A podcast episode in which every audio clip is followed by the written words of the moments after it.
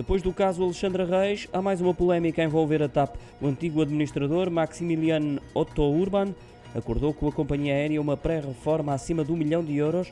O caso remonta a 2018, mas foi agora exposto por Mariana Mortágua na Comissão Parlamentar de Inquérito à tutela política da gestão da TAP.